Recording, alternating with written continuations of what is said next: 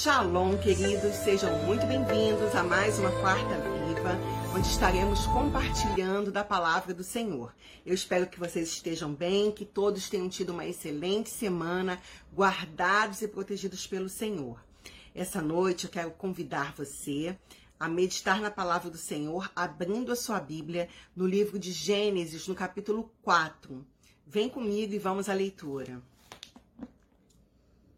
Coabitou o homem com Eva, sua mulher. Esta concebeu e deu, e deu à luz a Caim. Então disse: Adquiri um varão com o auxílio do Senhor. Depois deu à luz a Abel, seu irmão. Abel foi pastor de ovelhas e Caim, lavrador. Aconteceu que no fim de uns tempos trouxe Caim do fruto da terra uma oferta ao Senhor. Abel, por sua vez, trouxe das primícias de seu rebanho e da gordura deste. Agradou-se o Senhor de Abel e de sua oferta, ao passo que de Caim de sua oferta não se agradou. Irou-se, pois, sobremaneira Caim, e descaiu-lhe o semblante. Então lhe disse o Senhor: Por que andas irado? E por que se descaiu o teu semblante? Se procederes bem, não é certo que serás aceito? Se todavia procederes mal, eis que o pecado jaz à porta. O seu desejo será contra ti, mas a ti cumpre dominá-lo. Disse Caim a Abel, seu irmão: Vamos ao campo. Estando eles no campo, sucedeu que se levantou Caim contra Abel, seu irmão, e o matou. Queridos, essa, essa noite nós vamos meditar sobre convites. Convites que muitas das vezes nos são feitos de forma tão inocente por pessoas de quem nós não desconfiamos ou de pessoas que até nós desconfiamos, mas que queremos dar um certo crédito a elas, na expectativa de que a nossa atitude, a nossa bondade, o nosso ato de carinho com elas fará com que elas mudem de alguma maneira. Existem algumas situações na nossa vida que surgem de maneira tão delicada, de uma maneira tão inofensiva, que a gente acaba não percebendo a armadilha, a trama que tem por trás. Como Abel iria desconfiar que um simples convite do seu irmão, vamos ao campo? Abel não maldou, pô, é meu irmão, tá me chamando para ir ao campo, eu vou com ele. Quantas são as situações de nossa vida que aparecem, que surgem através de um simples convite, de, uma, de algo que parece inofensivo, mas que no final acaba trazendo morte pra gente. E eu não estou falando só da morte física, não.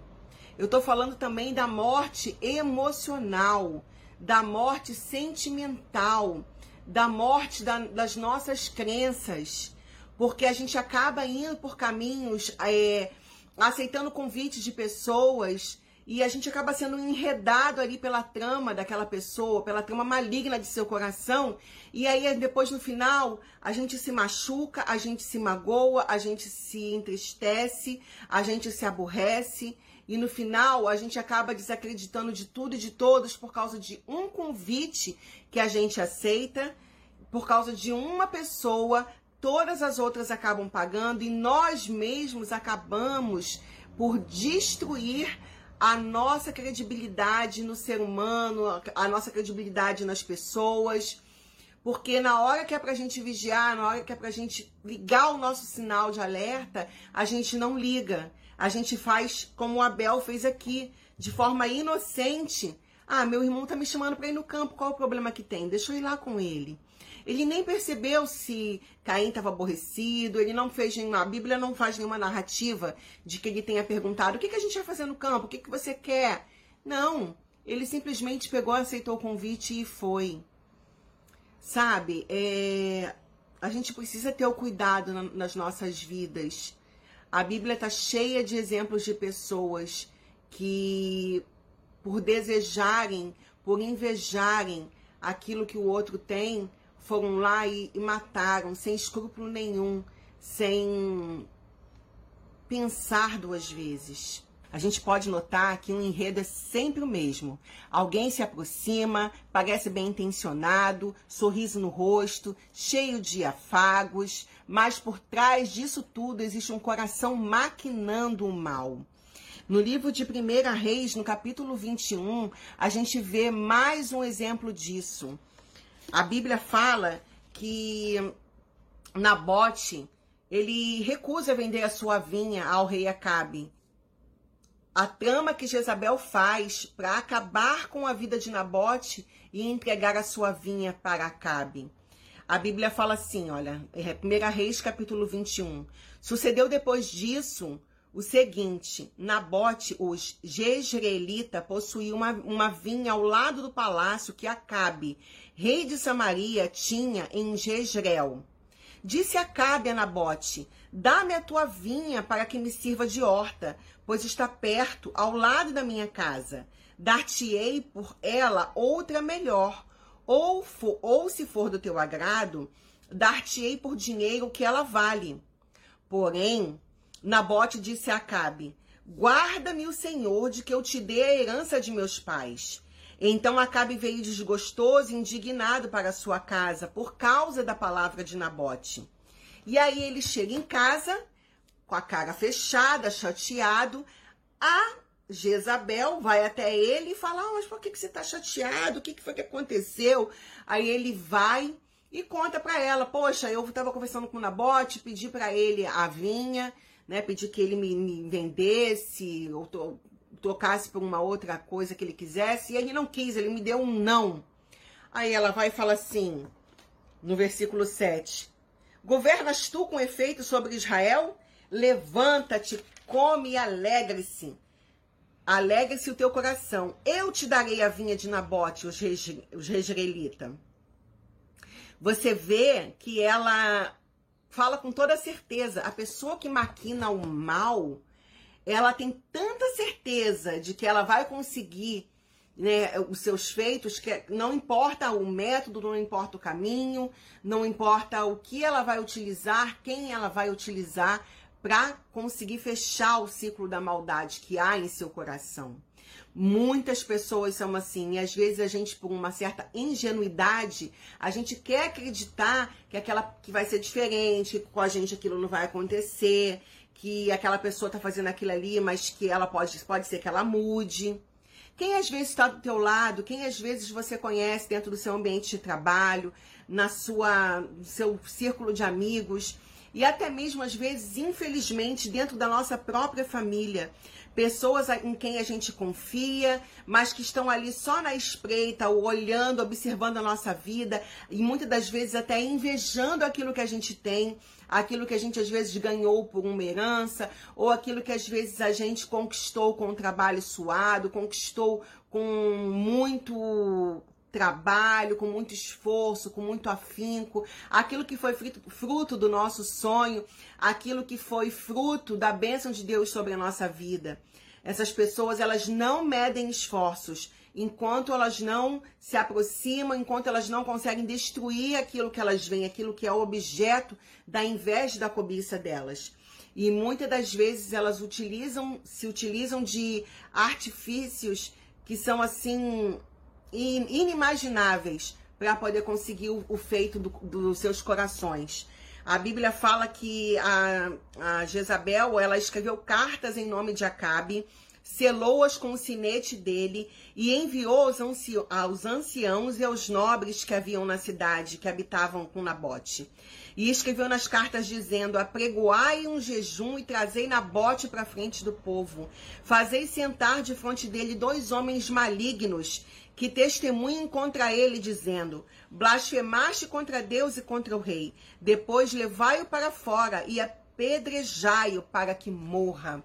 Olha aí, a gente ouve hoje em dia tanto se fala em fake news, tanto se fala né, em notícias falsas, em, em acusações, e pessoas, às vezes, em quem a gente acredita, em quem a gente confia, jornalistas sérios, pessoas que deveriam nos prestar as informações realmente corretas, acabam servindo como homens malignos. Você vê que Jezabel manda procurar dois homens malignos, porque era necessário que houvessem duas testemunhas para quando se fosse declarar a, a respeito de alguma coisa ou a respeito de alguém, que essa, né, que as testemunhas pudessem ali confirmar o que estavam ali falando. Então ela mandou contratar essas, esses dois homens malignos e eles realmente fazem isso. Eles pegam e dizem que Nabote havia blasfemado contra Deus, que Nabote havia é, blasfemado contra o rei. Nabote é levado para fora da cidade e é cruelmente apedrejado e levado à morte. E quando ela consegue fazer com que o seu intento maligno tenha sucesso, é, quando ela ouviu que Nabote fora apedrejado e morrera, disse a Acabe: Levanta-te toma posse da vinha que Nabote, os reis israelitas, re recusou dar-te por dinheiro, pois Nabote já não vive, mas é morto. Tendo Acabe ouvido que Nabote era morto, levantou-se para descer para a vinha de Nabote, os reis israelita, para tomar posse dela. Você observa que em nenhum momento Acabe pergunta, ué, mas ele morreu de quê? Mas como é que foi isso? Tão rápido, o que foi que aconteceu? Por que, que ele morreu de quê? Não, ele nem se importa. Ela dá a notícia de que agora a vinha é dele e, e, ele imediatamente se levanta e vai tomar posse ali daquela coisa, de algo que não era dele, de algo que era fruto de herança. Quantas são as pessoas que se aproximam da gente e fazem exatamente isso. Pessoas que às vezes fazem fofoca, que às vezes levantam falso testemunho, que falam mal de pessoas pra gente, que vêm até nossos ouvidos contar histórias fantasiosas, fábulas, coisas que acabam enchendo a nossa mente e o nosso coração. E a gente, sem pensar duas vezes, sem tomar ciência dos dois lados da história, a gente acaba o quê? A gente acaba assassinando pessoas no nosso coração. A gente acaba deixando morrer ter bons sentimentos. A gente às vezes acaba fazendo um, um juízo negativo. Às vezes a gente acaba julgando as pessoas por causa de uma palavra, por causa de, de coisas que nos falaram. Eu mesma já presenciei na minha vida, dentro do meu ambiente de trabalho, há, algum, há muitos anos atrás, uma situação em que uma pessoa foi até uma outra determinada pessoa e, e me falou que eu havia dito uma determinada coisa. Só que a pessoa, para quem essa outra pessoa fez a fofoca, não me perguntou se era verdade, não me perguntou o que havia acontecido, se eu tinha falado alguma coisa ou não. Eu nem estava presente e eu não havia falado nada, até mesmo porque eu estava na época me recuperando de um problema de saúde, então era impossível eu ter feito qualquer coisa que aquela outra pessoa estava dizendo que eu fiz. Mas a pessoa que ouviu a história não pensou duas vezes, veio até mim me acusou impiedosamente. E mesmo com os meus argumentos pedindo, fulana, chama então Beltrana e Beltrana aqui, vamos conversar todo mundo juntos e você me fala o que está acontecendo, porque eu não fiz isso, eu nem estava aqui. A pessoa nem quis ouvir, ela se, sentenciou ali. Foi você que falou, foi isso. E eu só pude recorrer a Deus. Eu só pude me calar, porque tem horas que determinadas situações na vida que a gente passa, principalmente do nosso ambiente profissional, se a gente não se cala, se a gente não, não, não age com sabedoria, com inteligência emocional, a gente acaba perdendo até o nosso trabalho, não é verdade? E quem dirá, quem tem relacionamentos acaba até perdendo seu relacionamento. E por que, que eu tô te contando isso? Pra falar, ah, que eu sou boazinha, que eu não erro, que ah, contando uma historinha da minha vida? Não para poder mostrar para vocês que todos nós estamos sujeitos a encontrar em nosso caminho pessoas como Jezabel, pessoas que tramam o mal em nossas costas, que usam do nosso nome, como ela pegou e usou do nome do próprio rei. Ela escreveu cartas em nome de Acabe. Ela selou com o sinete dele. Então, quem estava lendo ali falou: bom, foi o rei que escreveu isso aqui. Pessoas às vezes vêm contra nós em nosso nome falar coisas absurdas a nosso respeito, nos acusar de coisas que nós não fizemos. E aí a gente acaba pagando por algo que a gente nem sabe o que foi que aconteceu, quando aconteceu, por que, que aconteceu. E a gente consegue depois testemunhar quando fazemos a opção de entregarmos a Deus e de seguirmos pelo caminho da verdade, de utilizarmos a nossa inteligência emocional, a nossa fé, ali, aliada à nossa fé, e a gente espera o tempo certo de Deus e Deus ele coloca todas as coisas em ordem. Então, é, mantenha-se íntegro, mantenha-se vigilante, mantenha-se com a sua conduta ilibada, porque no final das contas, aqueles que fazem o mal sempre vão tropeçar naquilo que fizeram. É, o final dessa história aqui, se depois você quiser continuar lendo, capítulo 1 Reis, capítulo 21, do versículo 17 em diante, fala que Deus ele manda o profeta Elias ir falar com Acabe. Então veio a palavra do Senhor a Elias, o tesbita, dizendo: Dispõe-te, desce para encontrar-te com Acabe, rei de Israel, que habita em Samaria. Eis que está na vinha de Nabote, aonde desceu para tomar posse dela. Olha como Deus foi muito claro. Deus chama o profeta Elias, ele fala onde Acabe está ele menciona Nabote. Deus, ele sabe quem você é, ele sabe onde você está e ele sabe o que estão fazendo contra você. Então você não precisa tomar partido, querer brigar. Basta que você confie em Deus e que você continue agindo de forma correta, para que Deus possa vir em teu favor. Então, é, Elias imediatamente desceu e aí a ordem de Deus para Elias foi assim: falar-lhe-ás dizendo: Assim diz o Senhor, mataste e ainda por cima tomaste a herança? Dir-lhe-ás mais ainda: Assim diz o Senhor: no lugar em que os cães lamberam sangue de Nabote, cães lamberão o teu sangue, o teu mesmo. Então Elias pegou, caminhou, né? Foi até lá a vinha, o Acabe estava e então, quando Acabe né, vê que Elias está chegando, perguntou a Acabe Elias: Já me achaste, inimigo meu? Respondeu ele: Achei-te, porquanto já te vendeste para fazeres o que é mal perante o Senhor. Então vocês veem que Acabe ah, você já me encontrou inimigo meu. Por que, que Elias seria inimigo dele? Porque toda vez que alguém está no caminho do mal e aparece alguém com a verdade, essa pessoa que está em trevas sabe que aquela que está na luz é inimiga dela. Trevas e luz são incompatíveis. Quem está nas trevas, quem está no engano, quem está na mentira, quem está na maldade, quando vê chegar alguém que está cheio de luz, alguém que está com a verdade, alguém que caminha com Deus, já não gosta então, às vezes, não fica preocupado porque fulano não gosta de você, Beltrano não gosta de você. Para para pensar a quem você serve e onde você está. Você serve a Deus, você anda na luz? Perfeito. Então não tem por que aquela pessoa que anda no erro, que anda na mentira, que anda em trevas, não tem por que ela gostar de você, não tem por que ela ser boa com você. Ela está cumprindo o papel dela. Ela está realmente cega pelo mal que habita nela. Nós precisamos aprender a olhar o que está atrás de boas intenções, o que está por trás de uma voz mansa, de alguém com que toda hora vem nos bajular, nos presentear, inflamar o nosso ego, fazer mil e um elogios a nosso respeito.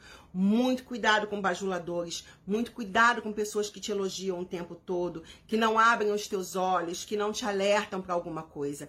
O que tem por trás dessas intenções do coração dessas pessoas?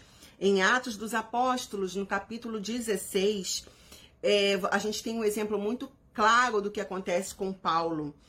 Atos capítulo 16, versículo 16, diz assim: Aconteceu que, indo nós para o lugar de oração, saiu ao encontro uma jovem possessa de espírito adivinhador, a qual, adivinhando, dava grande lucro aos seus senhores. Seguindo a Paulo e a nós, clamava, dizendo: Estes homens são servos do Deus Altíssimo e vos anunciam o caminho da salvação. Isto se repetia por muitos dias. Então Paulo, já indignado, voltando-se, disse ao Espírito: em nome de Jesus Cristo, eu te mando, retira-te dela. E ele, na mesma hora, saiu. Então, você vê que Paulo ele dá uma ordem muito certeira, porque ele consegue identificar o que está por trás ali daquela bajulação daquela jovem. E ele não grita com a jovem, ele dá ordem para o espírito de adivinhação que está sobre ela. Então, isso nos mostra que a nossa luta não é contra carne ou sangue, mas contra principados, potestades, contra as, contra as hostes espirituais da maldade que habitam nesse mundo e que muitas das vezes habitam na vida de pessoas que convivem com a gente. Nós não temos que ter raiva dessas pessoas, nós não temos que desejar o mal a elas. Nós temos sim que nos posicionar e dizer: chega, cala-te para esses espíritos que atuam na vida delas e clamar ao Senhor que guarde nosso coração e que nos mantenha acordados, que nos mantenham que o Senhor nos mantenha sóbrios, mantenhamos sóbrios e vigilantes para que não venhamos a cair na bajulação, na mentira, nas palavras que destilam favo de mel sobre nós, mas que na realidade estão ali por trás prontinhos para encravar as suas garras ali nas nossas costas, ali contra a nossa vida. Assim como Caim fez uma proposta inocente ao seu irmão Abel: Irmão, vamos comigo ao campo. E você viu que no final Abel morre. Assim como Acabe, que vai lá e deseja obter para si a vinha de Nabote. E ele conta para Jezabel e ela, sem dó nem piedade nenhuma, faz uma trama ali acaba com a vida de Nabote e entrega a vinha para Acabe. E agora a gente vê aqui qual seria a postura correta. Tá vendo que alguém está se aproximando, que alguém está vindo com bajulação, que alguém está vindo tramar o mal contra você? Ordena que saia, que cale, que se afaste de você. Revista-se das armaduras espirituais. Passe a vigiar, passe a olhar para a tua vida Coloca a tua vida no altar do Senhor, entrega a tua vida, todas as áreas dela, para que Deus te dirija e te conduza dentro da luz, da clareza, da verdade da sua palavra. No Evangelho de Mateus, no capítulo 15, no versículo 8, o próprio Senhor Jesus, Yeshua, ele diz assim: Esse povo honra-me com os lábios, mas o seu coração está longe de mim. E quem ele está citando quando ele fala isso para o povo? Ele está citando o profeta Isaías, no capítulo 29, no versículo 13. Isaías ele menciona assim: O Senhor, quem é o Senhor? O Deus, o único Deus, o Deus Todo-Poderoso, diz assim: Visto que este povo se aproxima de mim e com a sua boca e com os seus lábios me honra, mas o seu coração está longe de mim, e o seu temor para comigo consiste só em mandamentos de homens que maquinalmente aprendeu. Então, o próprio Deus já sabia, né? Você vê que essas, essas coisas todas que, que nos acometem não são novidades. O próprio Deus já mencionava a respeito de falsidade, de pessoas que lisonjeavam com os lábios, mas que o coração estava longe. Ele próprio menciona isso lá atrás com o profeta Isaías. O próprio Senhor Jesus, o próprio Yeshua menciona isso, falando que, bem, bem profetizou é, Isaías a respeito de vocês. Por quê? Porque Jesus é judeu Jesus ele era conhecedor de toda a Torá, dos profetas, de tudo que tinha na palavra, de tudo que tem na palavra, e ele menciona, vocês, bem que Isaías falou, o coração desse povo está totalmente distante, os lábios estão ali proferindo algo que a boca, a boca está falando algo, mas o coração deles ali tem outra coisa por trás. Então, é, essa palavra de hoje, essa meditação de hoje é para isso Fique atento, fique atenta aos convites que te fazem, às palavras que te falam, aos lisonjeios, às bajulações, aos elogios. Quem gosta de você de verdade, quem gosta de mim de verdade, quem, quem serve a Deus, quem anda na luz, vai sempre nos tratar com clareza, com verdade e vai sempre querer que a gente se aproxime mais e mais de Deus. Não vai querer ficar nos adulando, nos bajulando para nos afastarmos, não. Porque muitas das vezes essa bajulação, esses elogios todos, são meramente para poder nos iludir, nos ludibriar, nos enganar, para no final tomar posse daquilo que é nosso. E às vezes você pode estar dizendo, mas eu não tenho nada, eu não tenho nenhuma vinha como Nabote tinha. Eu não tenho nenhuma herança, eu não tenho dinheiro, eu não sou rico, eu não sou rica, eu não tenho nada para oferecer. Às vezes a tua paz e a tua integridade incomodam tanto que é justamente isso que essa pessoa quer tirar. É justamente isso que essa pessoa quer, quer desfazer. É justamente é, é, é por trás disso aí da intenção de destruir quem você é às vezes que vem determinados que se apresentam determinados convites na tua vida. Então fique atento, fique atenta. Será que só porque essa pessoa se de, é, parece boa, é uma pessoa que você conhece, será que esse convite que ela tá te fazendo, será que esse lugar para onde ela tá te chamando para ir, será que é para você estar nele? Será que é para você seguir? Será que é para você confiar? Ou será que é para você ligar o seu sinal de alerta? Então fica com essa reflexão, que Deus fale ao teu coração, que ele te abençoe, que você seja iluminado pela palavra de Deus, que você possa meditar nela e guardar aqui, ó, no teu coração e na tua mente e colocar em prática tudo aquilo que o Senhor tem te dado a conhecer a respeito dele. Que ele te abençoe, que ele nos abençoe e que possamos, se Deus assim permitir, estarmos juntos na próxima semana. Um beijo no teu coração. Shalom, shalom.